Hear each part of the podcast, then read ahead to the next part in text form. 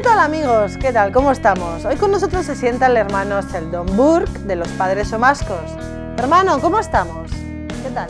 Estoy bien. ¿Tú qué tal? Bien.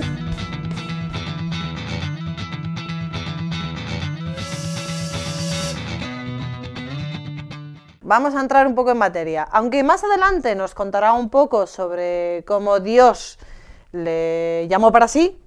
Vamos a empezar un poco por la niñez. ¿Cómo ha sido su niñez? ¿Qué, mm, ¿Cómo se ha desarrollado? Mi niñez. Bueno, pues soy el menor de tres chicos. Mis padres son de Birmania, un país del sureste de Asia. Después se mudaron a Australia, que es donde yo nací y donde he crecido. Nací en 1992 y mis padres ya se habían mudado a Australia. Viven allí desde hace unos 40 años. Mi familia siempre ha sido una familia muy cercana muy involucrada en la fe, muy implicada en la parroquia. Mis padres eran voluntarios, muchas veces siendo ministro especial o siendo acólito mi papá. Así que nosotros siempre estuvimos bastante involucrados en la iglesia. Yo creo que ellos nos enseñaron mucho. Eran un ejemplo perfecto para mí. Así lo veo yo. Vale, entonces conoces al Señor desde que eras niño. ¿Qué relación tenías? Con él me refiero. Yo siempre he crecido sabiendo que había un Dios, un Dios que nos ama. Es muy bonito, porque una cosa es decirlo y otra cosa es vivirlo. Y eso es lo que hicieron mis padres. Vivieron ese amor de Dios por toda su vida. Y eso ha sido lo que me ayudó y me empujó a ir adelante en el camino de mi fe. Yo siempre he ido a la iglesia todos los domingos desde que era pequeño.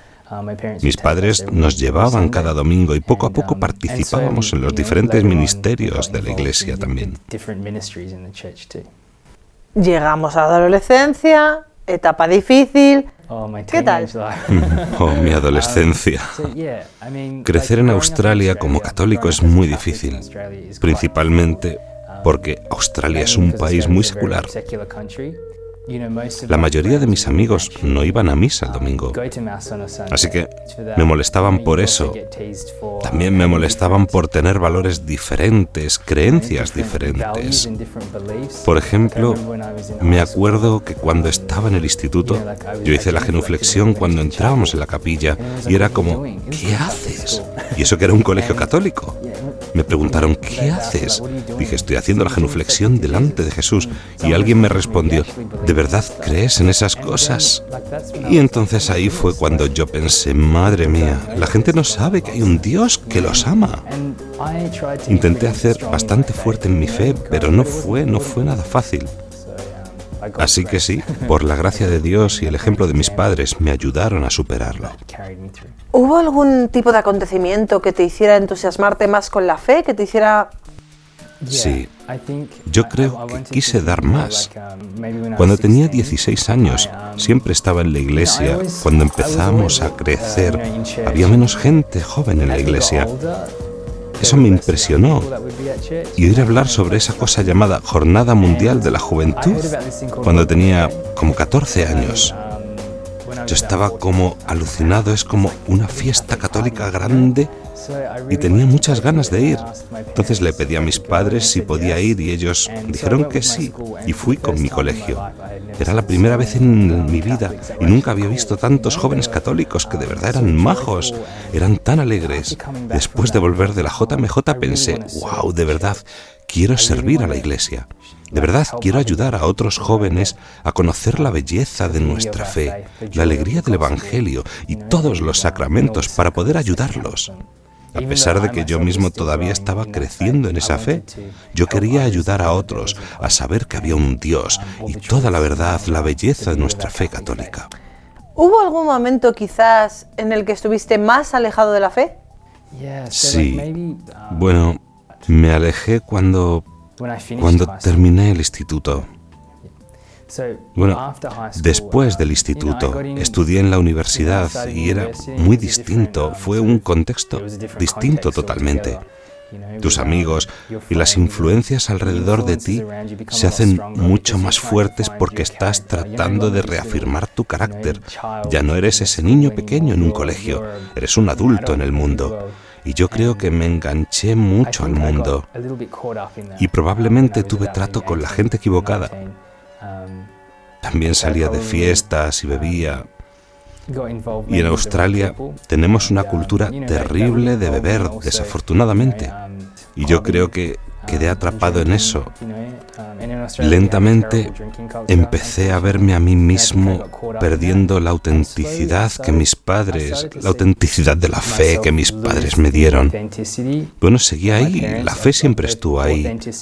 Iba a misa cada fin de semana, pero no era el mejor ejemplo para los demás. Y eso que yo estaba guiando a otros jóvenes. Y yo creo que eso fue la peor cosa para mí. Fue como una caída libre a un tiempo un poco oscuro en mi vida. Entonces fue cuando decidí ir a un retiro. Pensaba, realmente necesito cambiar mi vida. Esto no es para lo que mis padres me educaron y definitivamente no es esto lo que Dios quiere que sea. Así que me fui a este retiro dirigido por los padres vicencianos que cuidan de mi parroquia en Perth y cambié totalmente por el sacramento de la confesión. Yo creo que ahí fue cuando cambié. Ahí fue donde todo cambió. Dejé de vivir una vida tan mundana. ¿Qué pasó en ese retiro? Sí, bueno, siendo completamente honesto, yo nunca quise ir a este retiro porque mucha gente decía, mi vida ha cambiado y yo me lo tomaba a broma, pensaba, sí, sí. Pero también en el fondo tenía miedo de mi vocación, porque cuando fui a la JMJ en Sydney en 2008, nunca había visto un sacerdote, nunca había tenido un párroco de Australia. Conocía muy pocos jóvenes y realmente no conocía ningún sacerdote joven australiano. Eran o mayores o todos eran extranjeros, misioneros maravillosos que habían venido a Australia y mientras que estaba en la JMJ vi como un montón de gente joven y maja estaba dispuesta a servir a Dios por el ministerio del sacerdocio. Y creo que eso fue lo que me abrió los ojos. Y fue en la última vigilia, éramos como 500.000 personas rezando. Y en ese momento de oración me sentí como si alguien arrancara mi corazón. Decía, ¿por qué no vienes tú? Ven a servirme. Yo estaba como, no, no, no, no quiero escucharlo, no quiero escuchar eso. Esa llamada y entonces después de eso lo deseché totalmente. Tuve relaciones, estaba ocupado con amigos, ocupado con el trabajo, ocupado tratando de conseguir mi carrera. ¿En qué trabajabas? Bueno, mientras terminaba mi carrera solo estaba trabajando en un supermercado local. Mientras que estudiaba, estaba estudiando ciencias biomédicas y quería ser médico, pero me di cuenta que necesitas un poco de cerebro para eso. Estaba un poco inseguro sobre qué quería hacer con mi vida. Así que después de eso estaba completamente perdido. Y cuando fui a este retiro, perdón, antes de ir a este retiro sentí que a lo mejor tenía miedo de lo que el Señor me estaba pidiendo hacer y estaba tratando de bloquear esta vocación, esta llamada. Entonces fui al retiro y Dios no me pidió ser sacerdote inmediatamente. Lo que quería era que yo cambiara mi vida.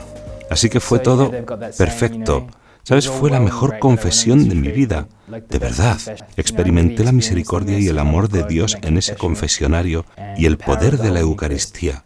Pero me preguntaba, ¿cómo voy a vivir mi vida ahora? ¿Cómo voy a vivir de verdad esta gracia que Dios me ha dado?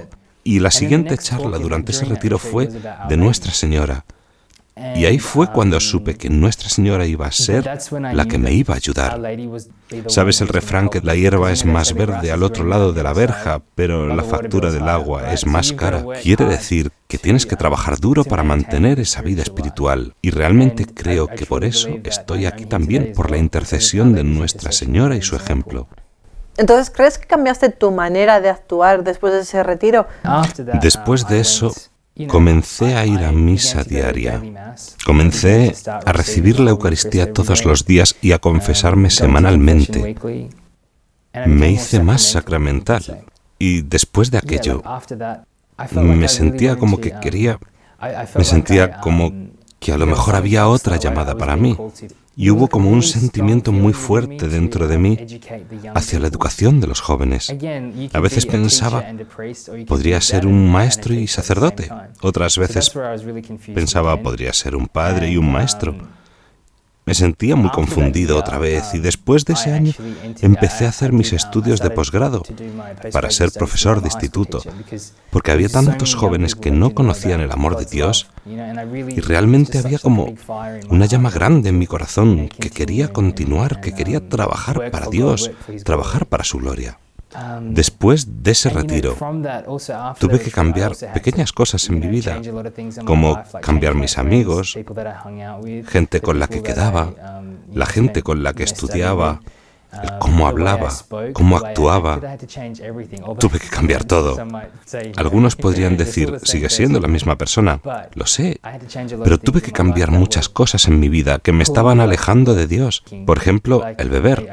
Ya no bebía, porque me alejaba de Dios y yo creo que debemos evitar todo lo que nos aleja de Dios. Fue difícil, pero creo que por la intercesión de Nuestra Señora y la gracia de Dios fui capaz de hacerlo. Vale, ahora perteneces a la Orden de los Padres Somascos. ¿Cómo los conociste? Mm, ¿Cómo llegaste a ellos? Sí, fue cuando estaba en mi último año. Después de esa experiencia de conversión, yo hablé con Chris, el hermano Chris, que es un buen amigo mío y él me conoce desde que dejé el instituto. Él siempre era un buen modelo para mí. ¿Cómo entra él en esto? ¿Cómo se hace hermano? Él entró hace mucho tiempo, cuando tenía 17 años y brackets y pelo encrespado y me conoce desde hace mucho tiempo. Yo era un pollito fresco recién salido del colegio y él siempre ha sido un modelo y ejemplo para mí, era muy importante. Él fue el que me animó a ir a misa todos los días, a tener un director espiritual. Él verdaderamente me ayudó. Después recuerdo que él me llamó y me dijo, tengo que contarte algo. Yo estaba como, oh no, seguro que me va a decir que se va a casar, pero me dijo que se iba a ser sacerdote. Y yo estaba en shock porque no estaba esperando eso. Esta era la primera persona joven que yo conozco que de verdad está dando estos pasos para ser sacerdote. Recuerdo que estaba tan emocionado que no pude dormir la noche que me lo contó. Yo no tenía todavía la idea de la vida religiosa. Pienso que se desarrolló más adelante. Y en mi último año en el instituto, perdón, para hacerme profesor de instituto, yo fui a la JMJ de Río y ahí fue cuando sentí la llamada que ya había tenido ahí en Sydney, pero volvió la misma noche de la vigilia y esta vez muy fuerte. Y ahí fue cuando supe que tenía que tener dirección espiritual y estaba buscando una orden religiosa que tuviera una fuerte devoción a María, que le gustara educar y que también tuviera la misión de reformar nuestro mundo. Hice discernimiento con otras órdenes religiosas, pero luego conseguí ir a los somascos y había como algo increíblemente especial en ellos, especialmente los padres en Perth. Y hablé con Chris, en efecto estaba en el noviciado. Cuando se marchó, que fue un golpe para mí porque realmente lo admiraba y fue bastante difícil, la verdad. Pero después, él, él me acompañó en mi camino porque volvió del noviciado y fue como al menos seis meses o como ocho meses en el que pudo ayudarme en mi vocación y cuando volvió me senté con él y estuvimos hablando como cuatro horas en la playa de Perth. Fue genial. Después de eso, me encantó todo lo de los padres somascos, el carisma, el amor paterno a Dios Padre. Y siempre había tenido ese deseo interior de ser, de ser, de ser un padre, padre de muchos hijos. ¿Puedes contarnos un poco a rasgos generales quiénes son los padres somascos? Bueno, los padres somascos son una orden religiosa que fue fundada por San Jerónimo Emilián, que es el patrón universal de los huérfanos y los abandonados. Y tenemos casas por todo el mundo, tenemos orfanatos, tenemos parroquias, colegios, tenemos de todo. Pero cada uno de nuestros institutos tiene distintas maneras de mostrar el amor paternal de Dios que es nuestro carisma. Así que Sí, básicamente fue en Australia. En realidad tenemos dos parroquias donde también trabajan con los jóvenes y es algo que realmente me inspiró. Estos son los somascos, resumidamente. ¿Puedes contarnos un poco cómo es tu vida ahora? ¿Qué es lo que haces? ¿A qué te dedicas? ¿Cómo evangelizas? Yo creo que para mí la vida religiosa es porque sí discerní otras opciones y me sentí llamado a este carisma y creo que es el carisma lo que nos une. Es lo que el Espíritu Santo manda, un regalo a un cierto grupo de personas. Y yo creo que teniendo ese sentimiento de comunidad y teniendo otros padres y hermanos ahí conmigo, en este camino de fe estamos yendo hacia la misma misión. Y yo creo que eso fue lo que lo hizo distinto para mí. Y también vivir los consejos evangélicos de la pobreza, castidad y obediencia. Yo creo que viviendo juntos en esa unidad e intentando seguir a nuestro Señor más cerca, de esa manera es lo que me inspiró y la belleza de la vida religiosa. La gente dice, es tan difícil, pero es más bien, wow, Dios lo hace todo posible para que tú puedas vivir tu vocación.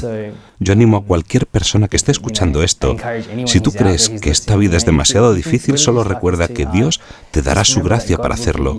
Y yo creo que todos los que estamos aquí, todos los religiosos en el mundo, estamos aquí por la gracia de Dios. ¿Cómo es tu relación con la Eucaristía? La Eucaristía. Yo amo la Eucaristía. Yo siempre he tenido como un amor profundo por la adoración. Viendo a nuestro Señor y estando frente a Él, es muy importante. Y rezando el rosario es como cuando estoy enfrente de la Eucaristía, es como coger la mano de María Madre. Cuando tenía como 20 años empecé a ir a misa diaria. Y ahí fue cuando empecé a ser más fuerte en mi fe, porque estaba siendo alimentado. Me sentí como que mi alma estaba siendo alimentada. Sin la Eucaristía no estaría hoy aquí, porque no estaría alimentado espiritualmente e intento, si estoy pasando por el lado de una capilla, intento solo saludar al Señor cada vez que puedo. En nuestra orden de los somascos, en nuestra constitución, está el tener esa devoción a la Eucaristía. Y creo que tiene que ser algo diario. Y para mí es algo diario. Yo no creo que pudiera imaginar mi vida religiosa o mi vida en general sin la Eucaristía. Vale, volvemos un poco para atrás. Eh, a ver, tú conociste a los padres somascos por medio de tu amigo Chris. ¿Cómo se tomó tu familia que entraras en esto? Y luego otra cosilla, em, eh, decidiste estar con ellos y bueno, y ahora estás en Roma. A ver, mm, explícamelo mejor. Um, Yo ingresé um, como mis padres me apoyaron completamente. Realmente lo único que querían era que yo hiciese la voluntad de Dios, que fue muy bonito. Um, es una gracia en sí misma. Así que cuando se lo dije al principio a mis padres, estaban como que no, pero cuando se lo dije al resto de mi familia, fueron muy comprensivos. La única cosa era que tendría que irme fuera del país para mi formación. Nunca me había imaginado vivir fuera de Australia, así que cuando me fui fue bastante difícil pero al menos hice mi postulantado en Australia, como a 45 minutos de casa, así que mis padres fueron muy comprensivos, pero a la misma vez para mi madre fue un poco difícil especialmente cuando me tuve que mudar a Italia y también para mí, porque soy muy familiar. Pero siguiendo a Dios, Él nos dice que llevemos nuestra cruz y que lo sigamos. Y después ingresé en el noviciado, perdón, yo ingresé en el postulantado el 8 de diciembre en la Inmaculada Concepción y le pregunté a mi maestro de novicios cuándo iba a empezar el noviciado y me dijo el 8 de septiembre. Así que eso fue otro signo de Nuestra Señora, estaba cuidándome. Eso también les dio mucha alegría a mis padres. Y después ingresé, terminé mi noviciado e hice mis primeros votos el 3 de septiembre, el año pasado, en 2016. Y ahora he acabado mi primer año de filosofía. Ahora estoy en el segundo año de filosofía en la Santa Croce, en Roma. ¿Qué les dirías a los jóvenes, bueno, a un joven que te esté viendo ahora mismo y se esté planteando su vocación religiosa? y sobre todo, ¿qué le dirías a un joven que planteándose esa vocación, no está viendo ejemplos de vocaciones religiosas. Yo les diría que no tengan miedo, que realmente busquen y abran su corazón. Que se mantengan cerca de los sacramentos y siempre busquen un director espiritual. Es importante tener alguien que te ayude y que sepas que siempre hay gente en la iglesia de Dios que está dispuesta a ayudarte y que nunca estás solo en este proceso de discernimiento. Porque algunas veces te puedes sentir así pensando, madre mía, esto es una cosa grande y nadie sabe lo que me pasa por dentro. Pero creo que es muy importante que te mantengas cerca de los sacramentos y que no tengas miedo. Deja que tu fe en Dios y su grandeza sea más grande que tu miedo. Y no dejes que las tentaciones te distraigan y mantén tus ojos fijos siempre en Jesús. Y también animo a todos a ir en este camino con Nuestra Señora. También porque ella formó el corazón de Jesús y definitivamente puede hacer lo mismo con nuestros corazones. Y ella nunca nos llevará por el mal camino. Y siempre recuerdo un dicho, un siervo de María nunca morirá. Y yo realmente creo esto. Para cualquier chico discerniendo, coge la mano de nuestra Madre María y deja tus ojos fijos en Jesús. Tu vocación está ahí esperándote. Gracias, hermano. Gracias a ti. Amigos, pues no tengáis miedo, no tengáis miedo. Es verdad que en este camino, en este camino del catolicismo y más en la sociedad en la que nos encontramos ahora, nos vemos muy solos.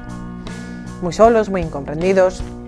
Pero no tengáis miedo, porque quien está detrás de nosotros es el Señor.